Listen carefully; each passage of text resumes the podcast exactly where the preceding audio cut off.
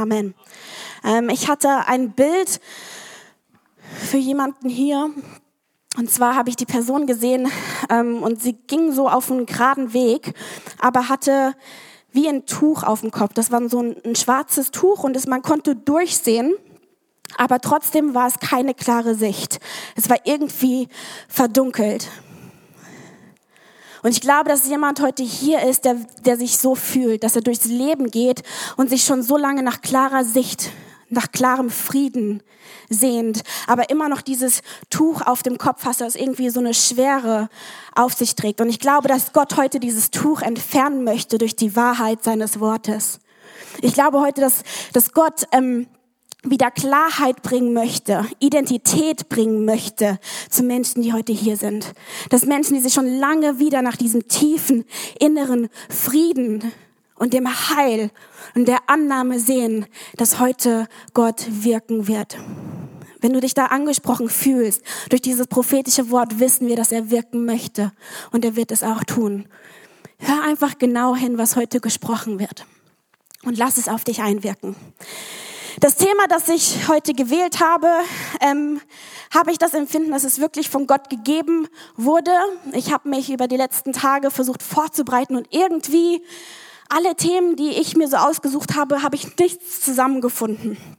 Und dann bin ich auf dieses Thema gestoßen und es war sofort, okay, das ist dran. Mein Thema ist absolut tief theologisch und dennoch absolut anwendbar auf das heutige Leben, auf die heutige Zeit, auf die Gesellschaft, in der wir leben, das soziale Umfeld, in dem wir leben. Denn was wir aktuell am Sehen sind, ist, dass es einen Kampf für Identität gibt. Einen starken Kampf um Identität und für Identität. Wir sehen, dass über die letzten, sag ich mal so fünf Jahren Wörter wie Aktivismus ähm, und Identitätspolitik Worte, Worte geworden sind, die wir so in unserem Alltag mit eingebaut haben. Wir sehen, dass Menschen am Kämpfen sind für die Identität ihrer Hautfarbe, für die Identität ihrer Sexualität, Identität um Gender und Geschlecht, meine Identität als Frau, meine Identität als Mann, meine Identität irgendwo zwischendrin mittlerweile. Ich hole mir meinen Wert aus der Identität, wie ich mich politisch ausrichte, ob links oder rechts oder irgendwo in der Mitte. Dieser Kampf danach, angenommen zu sein, zugehörig zu sein, für meinen Wert, für meine Identität gesehen zu werden, nimmt zu, während wir gleichzeitig sehen, dass irgendwie die Moralität in der Gesellschaft abnimmt. Unsere Werte, unsere Normen werden nicht mehr für wichtig gehalten. Die Wahrheit verschwindet für meine Wahrheit. Und wenn meine Wahrheit nicht mit der Wahrheit übereinspricht, dann kehre ich sie einfach zur Seite, denn meine Gefühle, meine Identität sind mehr wert. Alles ist erlaubt. Die Wahrheit darf nicht mehr proklamiert werden.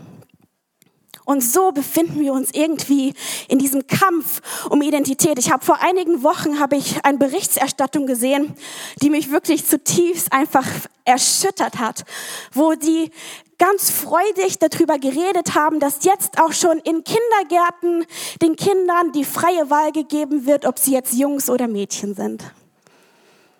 Und dadurch sehen wir, dass der Kampf um Identität nicht nur sozial ist, sondern auch geistlich ist. Denn der Feind weiß, wenn wir als Christen, wenn wir als Menschen nicht wissen, zu wem wir gehören, wer wir sind, ist es viel einfacher, uns anzugreifen und runterzureißen. Und darum ist es wichtig, dass in so einer Zeit, wo wirklich ein Kampf um Identität herrscht, ein Kampf um Anerkennung, ein Kampf um gesehen zu werden und Wert zu haben, ist es wichtig, dass gerade wir als Christen wissen, was die Wahrheit ist zu wem wir gehören, was unsere Identität ist. Nicht nur, damit wir sicher und bestandhaft bleiben, sondern dass wir auch das Licht in die Welt bringen können, dass wir die Wahrheit in die Welt bringen können. Jesus ist die Wahrheit. Okay, und dafür möchte ich in den Epheserbrief gehen heute. Wir werden ein bisschen ein Bibelstudium machen. Keine Angst, nicht abschalten. Es wird nicht langweilig, ich verspreche es. Aber es wird euch eine tiefere Perspektive in Gottes Wort geben. einfach mal aus dem Kontext, in der die Bibel geschrieben wurde, sich Bibelverse anzuschauen, die auch zu uns gerichtet sind.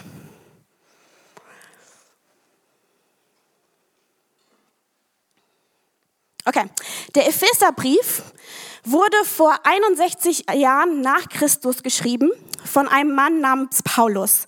Und wenn ihr Paulus kennt, wisst ihr, dass Paulus ein relativ radikales Leben hatte. Und man könnte sagen, dass er quasi so der altmodische Aktivist war. Er war äh, aktiv gegen das Christentum. Er hat sich mit seiner Identität identifiziert als Jude und hat gesagt, die Christen kommen mir nicht in den Weg. Die Christen wollen das von mir nehmen, wo ich mich mit identifiziere. Die Christen wollen das von mir nehmen, wo ich so lange treu gedient habe. Nein zu Christen. Aber durch Gottes Gnade hatte er eine Begegnung mit Jesus selbst. Und von einem auf den anderen Moment hat er diese Annahme, die Gnade, die Zugehörigkeit von Jesus Christus erfahren und sein Leben hat sich von einem Tag auf den anderen komplett gewendet. Und dieser innerliche Drang, um was zu bewegen, was an sich was Gutes war, hat er jetzt für das Gute benutzt und ist hinausgegangen in die Welt und hat den Menschen die Wahrheit verkündet, die gute Nachricht von Jesus. Er hat Annahme, Zugehörigkeit, wahre Identität gesprochen.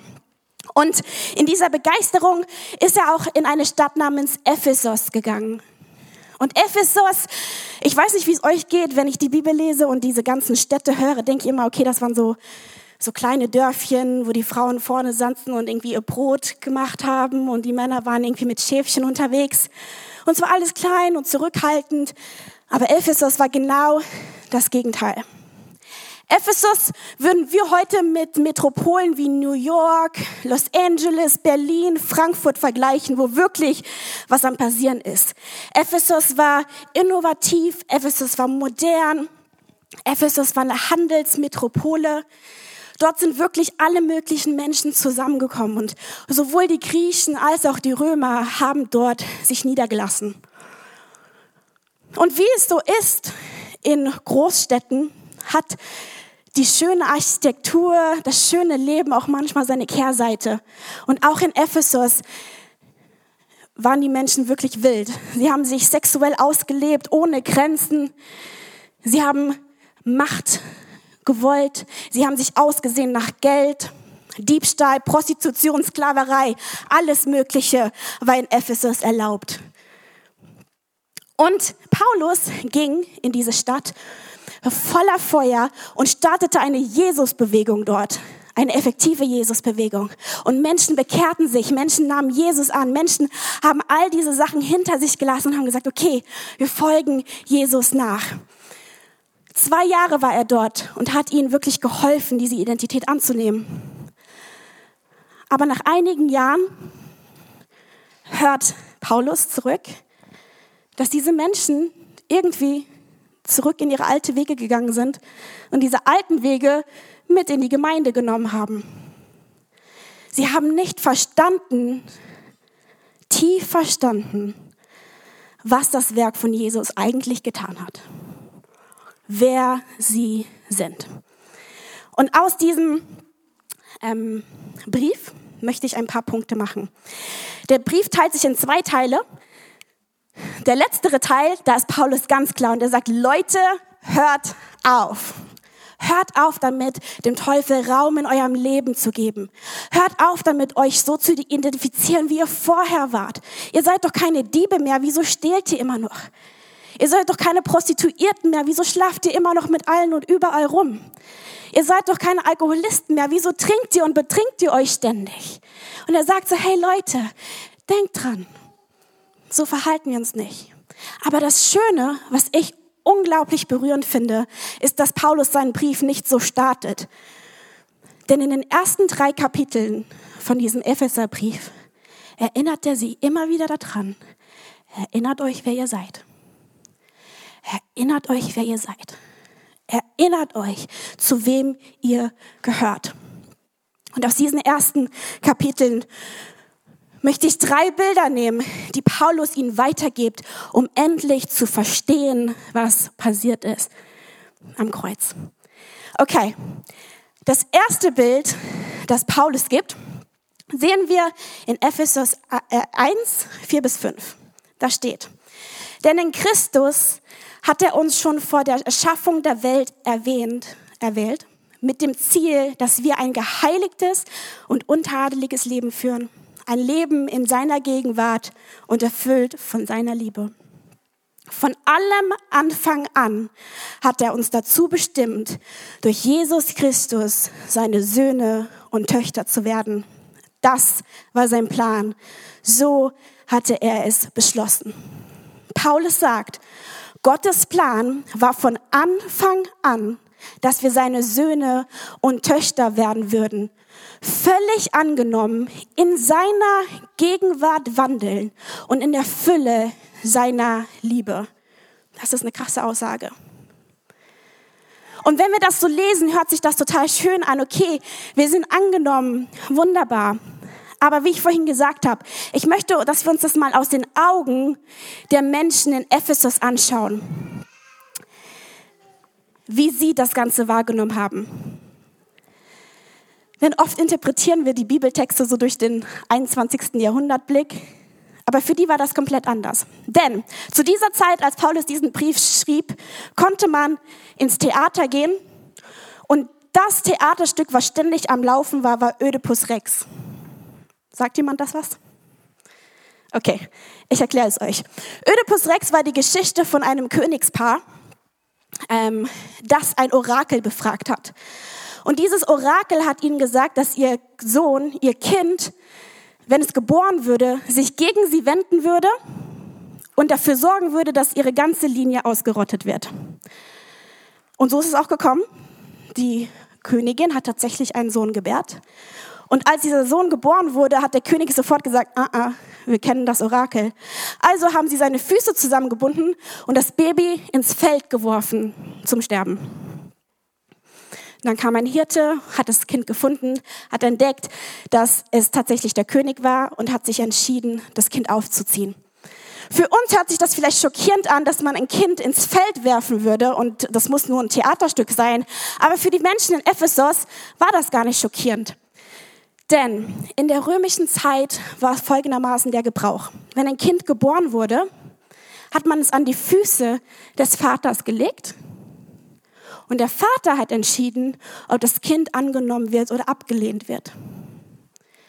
Wenn der Vater das Kind liegen gelassen hat, weil es entweder irgendwelche körperliche Makel, körperliche Behinderung hatte, nicht vollkommen genug war, vielleicht war es eine Tochter und er wollte einen Sohn oder sie wollten einen Sohn und hatten eine Tochter haben sie das Kind liegen lassen und es wurde oft dann zur Sklaverei verkauft, zur Prostitution verkauft oder es gab tatsächliche Felder für Babys, wo die Babys rausgeworfen werden wurden, die nicht mehr gewollt wurden.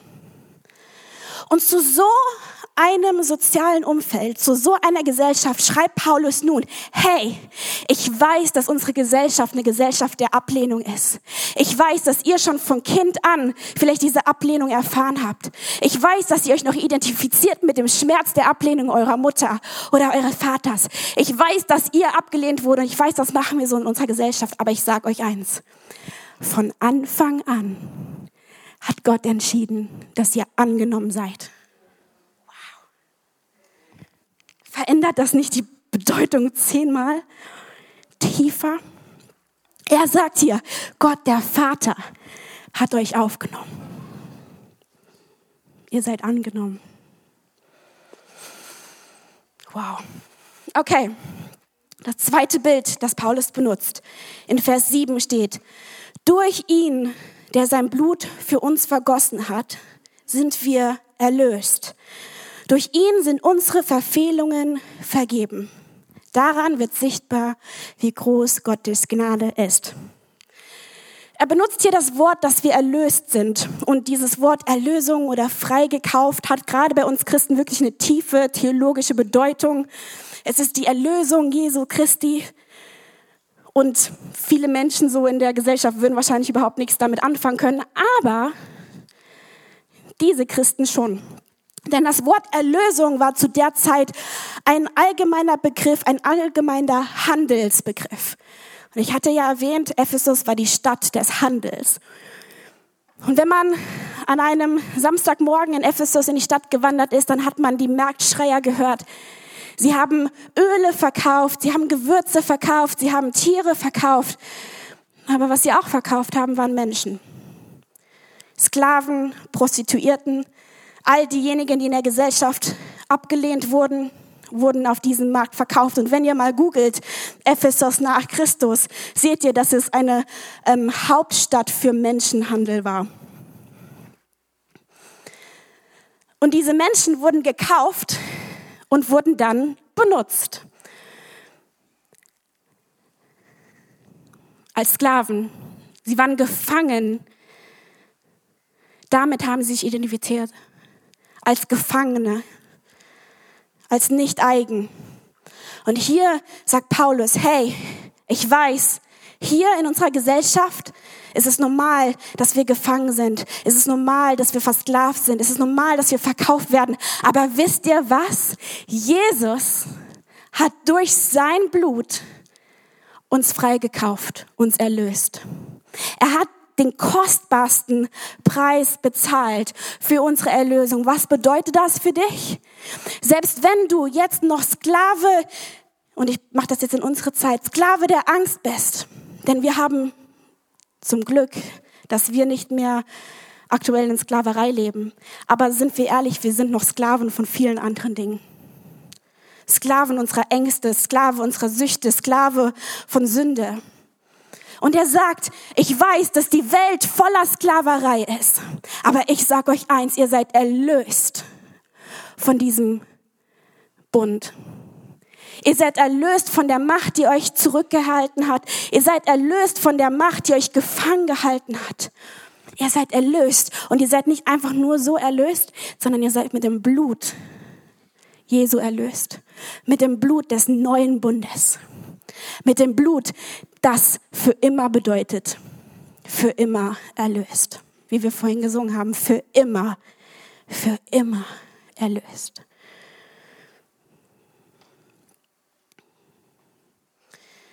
Diese Sklaven wurden oft gefragt, wem gehörst du? Wem gehörst du? Und dann kamen Antworten wie, ich gehöre Cornelius, ich gehöre Cäsar, wem auch immer. Aber wenn uns heute die Frage gestellt wird, wem gehörst du?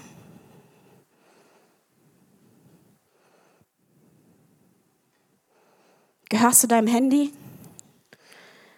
Gehörst du der Angst? Gehörst du der Unsicherheit? Oder kannst du hier stehen und sagen, ich gehöre zu Jesus? Ich bin nicht mehr Sklave, ich bin frei gekauft und erlöst. Mein dritter und letzter Punkt. Lesen wir in Epheser 1, 13 bis 14. Und da steht, auch ihr gehört jetzt zu Christus Ihr habt die Botschaft der Wahrheit gehört, das Evangelium, das euch Rettung bringt. Und weil ihr diese Botschaft im Glauben angenommen habt, hat Gott euch, wie er es versprochen hat, durch Christus den Heiligen Geist gegeben. Damit hat er euch ein Siegel aufgedrückt. Die Bestätigung dafür, dass ihr jetzt sein Eigentum seid. Der Heilige Geist ist gewissermaßen eine Anzahlung, die Gott uns macht, der erste Teil unseres himmlischen Erbes. Gott verbürgt sich damit für die vollständige Erlösung derer, die sein Eigentum sind. Und auch das soll zum Ruhm seiner Macht und Herrlichkeit beitragen. Ich weiß nicht, ob ihr den Film Spartacus kennt. Aber da gibt es eine Szene, wo er gebrandmarkt wird. Und es wird SPQR eingebrannt. In der römischen Zeit war die Siegelung, hatte folgende zwei Bedeutungen. Die eine Seite war Soldaten, Prostituierten, Sklaven, Menschen, die irgendwo Arbeitnehmer waren, wurden alle gebrandmarkt. Dass man sieht, hey, das ist das Siegel, zu dem gehören die. Sie haben nichts zu sagen, die müssen einfach nur machen. Das zweite war, dass das Siegel benutzt wurde als Zeichen von Autorität und Macht. Die Könige, die ähm, was auch immer, die Oberhäupter hatten alle entweder einen Ring des Siegels oder so ein Stempelsiegel für Briefe. Und wenn man diese Zeichen, diese Siegel gesehen hat, wusste man, okay, hier herrscht die Autorität von Cäsar, hier herrscht die Autorität von Cornelius. Und wenn man durch die Straßen gegangen ist, hat man überall Menschen mit Tätowierungen, mit Siegelungen gesehen. Und alle wussten, hey, das ist meine Identität. Ich bin nichts. Diese Autorität, die auf mir ist, hat alles zu sagen. Und zu diesen Leuten sagt Paulus, dass sie jetzt das Siegel des Heiligen Geistes haben. Nicht nur sind sie im Heiligen Geist versiegelt, deshalb zu Gott zugehörig, sondern sie haben auch das Siegel der Autorität. Sie sind vollmündige Bürger des Himmels. Sie tragen die Autorität des Heiligen Geistes.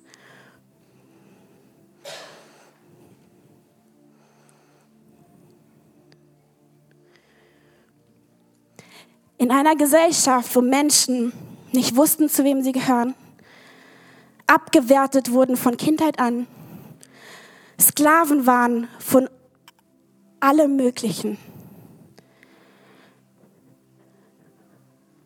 Und ihren Oberhäuten zugehörig nicht die Freiheit erleben konnten, keine Autorität hatten, sagt Gott hier, sagt Paulus hier, ihr seid angenommen, wie der Vater hat euch adoptiert in seine Arme, als euch niemand wollte als ihr die Ablehnung in Beziehungen erfahren habt, als ihr die Ablehnung von euren Eltern erfahren habt, als ihr die Ablehnung in der Schule erfahren habt, als ihr die Ablehnung auf der Arbeitsstelle erfahren habt, hat er gesagt, hey, das zählt nicht mehr. Das zählt nicht mehr. Das ist nicht mehr eure Identität. Ich habe von Anfang an geschieden, entschieden, euch aufzunehmen als mein. In eine Gesellschaft, die versklavt war, wo wir jetzt noch versklavt sind, dann an den Dingen, die versuchen, uns Identität zu sagen und uns Identität zu geben, die uns aber leer hinterlassen, sagt er, ihr seid erlöst worden. Ihr seid jetzt frei in mir. Und zu einer Gesellschaft,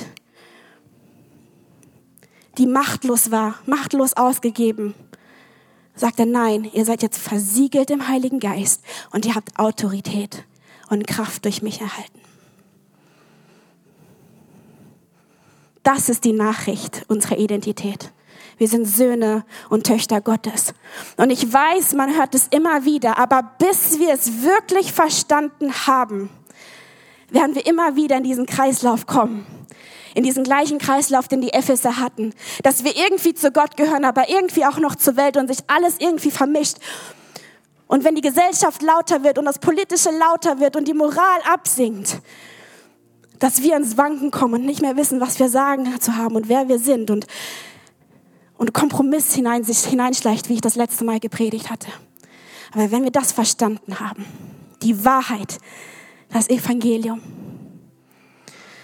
sind wir völlig ausgerüstet, um zu stehen und dieses Licht und diese Hoffnung, die wir tragen, in die Welt zu bringen. Und jeder, der jetzt anzweifelt, wer er ist, können wir sagen, hey, darf ich dir erzählen, wer du wirklich bist? Darf ich dir das wirkliche Leben geben.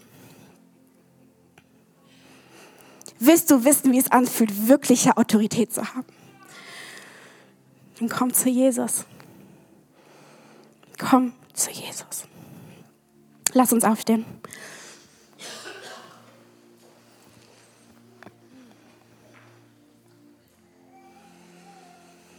Wenn du heute Morgen hier bist und diese Nachricht oder diese Geschichte zum ersten Mal gehört hast, dass Jesus dich aus diesem Elend, aus dieser Sünde, aus dieser Gefangenschaft, dieser Sklaverei freigekauft hat.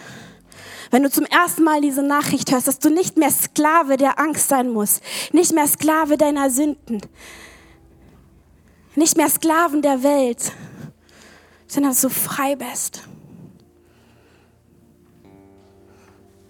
Und du spürst, dass irgendwas das in deinem Herzen bewegt, gebe ich dir jetzt die Möglichkeit, ein Gebet mit mir zu sprechen.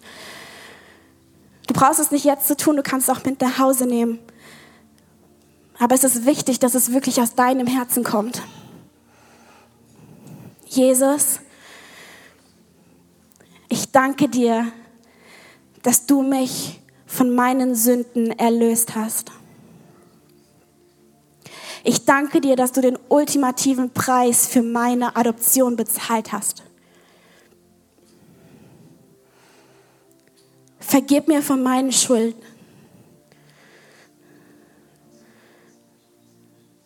Vergib mir, dass ich so lange anderen Göttern gedient habe. Ich möchte mich von diesem Weg abkehren. Und ich möchte dich in mein Herz lassen. Werde du Herr meines Lebens. Lass mich in dir frei werden und versiegle mich mit deinem Heiligen Geist. Für alle anderen, die diese Entscheidung vielleicht schon getroffen haben und vielleicht in dieser Gesellschaft wirklich dieses Problem haben, hey, wie erzählen wir Leuten von Jesus? Wie kann diese Wahrheit in meinem Leben so stabil sein, dass ich es anderen mitgeben kann? Ich möchte heute, dass wir einfach wirklich ermutigt werden, dass wir neuen Mut bekommen, um diesen Auftrag, den wir bekommen haben, um das Evangelium zu verkünden, um die Wahrheit zu verkünden, die Wahrheit zu verkünden, dass wir es tun können. Lass uns einfach ausstrecken heute Morgen.